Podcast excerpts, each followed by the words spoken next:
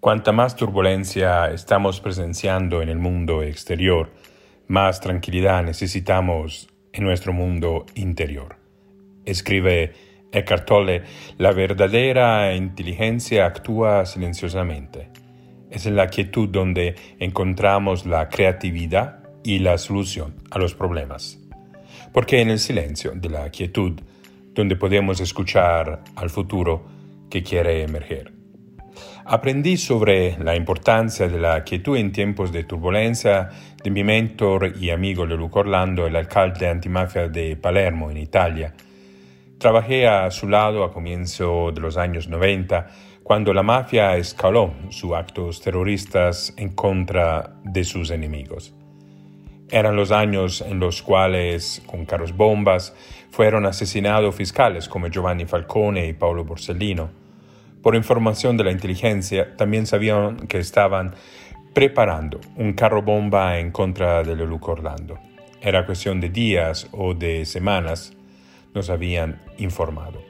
Al alcalde Orlando le aumentaron la escolta. Quienes trabajamos con él no conocíamos su agenda.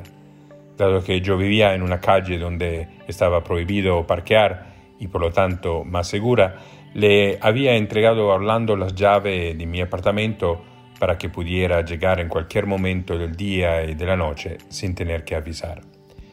En aquel tiempo de gran tensión, el alcalde me llamaba al celular y me preguntaba dónde estaba y de repente colgaba.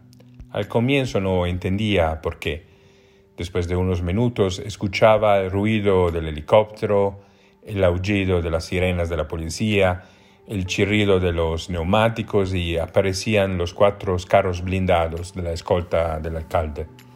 Orlando salía con un paso rápido del carro y entraba en el edificio donde me encontraba. Trabajábamos durante unos minutos. Son tiempos complicados, Aldo, me decía Orlando al despedirnos, con mirada seria.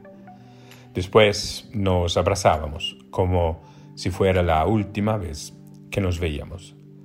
Fue una temporada oscura, pesada, llena de tensiones, no solo para la vida de Orlando, sino también para la democracia italiana. La mafia parecía invencible. A pesar de eso, nunca vi a mi amigo y maestro agitado. Quizás fue la época donde lo percibí más sereno y tranquilo.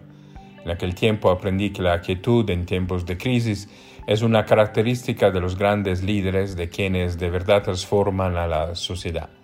Aprendí que la razón de su quietud estaba en mantenerse anclado a sus valores que en momentos difíciles se vuelven la fuente de su coraje. Son líderes que mantienen la mirada en su visión y propósito superior. Finalmente, a través de sus decisiones y acciones personifican su misión. Hay quietud porque hay integridad entre valores, visión, misión y comportamientos.